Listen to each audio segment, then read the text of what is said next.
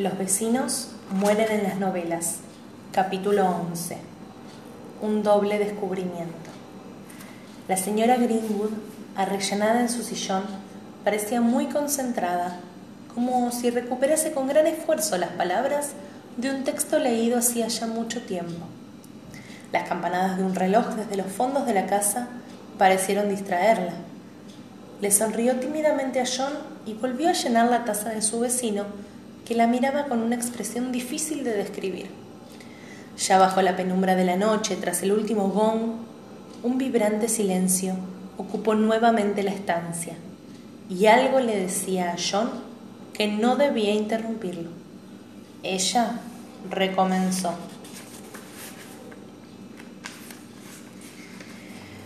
Siguieron el taxi hasta King Cross, la vieron entrar y separados ingresaron al hall central.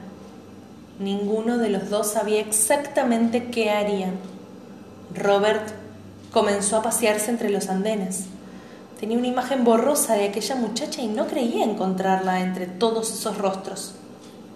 Ella fue a las taquillas, pensaba que tal vez estuviese allí, pero no fue así.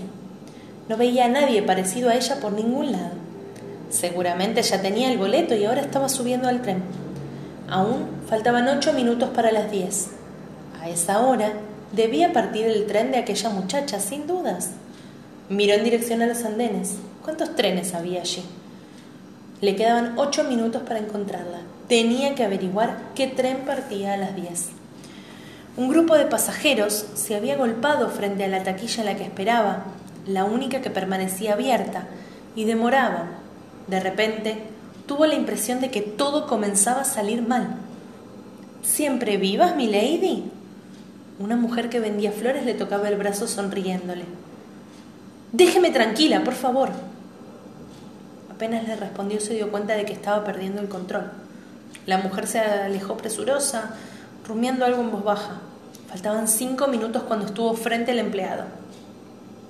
¿Qué trenes están por partir? El hombre la miró por un momento antes de decir, el nocturno Edimburgo, señora, en cinco minutos. Claro, necesito un pasaje, por favor. Temo que los camarotes y las literas están todas ocupadas, señora. Solo hay compartimentos comunes disponibles, o primera clase, si lo desea. En un compartimento común está bien. Como usted quiera. Selló y le extendió un pasaje. Andén número 5. Mientras se dirigía hacia el tren, buscó a Robert entre toda la gente que parecía multiplicarse a medida que se acercaba al andén. Reconoció al grupo de pasajeros que había visto en la taquilla, que ahora trataban de subir al mismo vagón. En la puerta siguiente, un hombre mayor, algo obeso, trepaba al tren. Llevaba en un estuche negro un violonchelo. Más adelante, finalmente, vio a Robert. Está en el tren. Sí, acabo de verla. ¿Dónde? Allí, en ese vagón, en la segunda ventanilla, creo, creo que ella también me vio.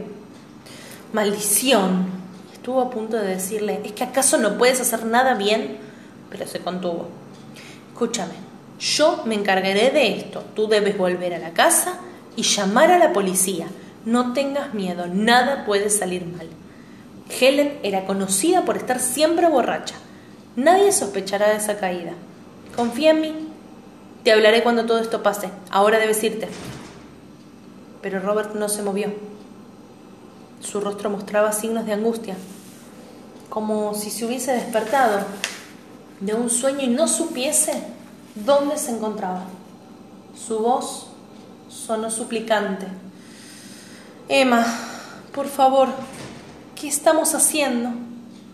Ella se volvió hacia él, furiosa y le dijo por lo bajo, deja de gimotear, idiota, y vuelve a la casa. ¿Quieres que terminemos en prisión? Era la primera vez que lo insultaba, que había sentido la necesidad de hacerlo. Apenas terminó de decir esa frase, ella comprendió que todo había sido un error.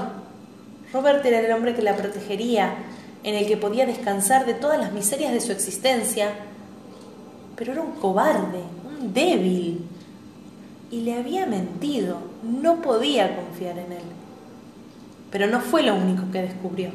Se dio cuenta también de que al lanzar a Helen sobre la bañera, la violencia había fluido en ella naturalmente.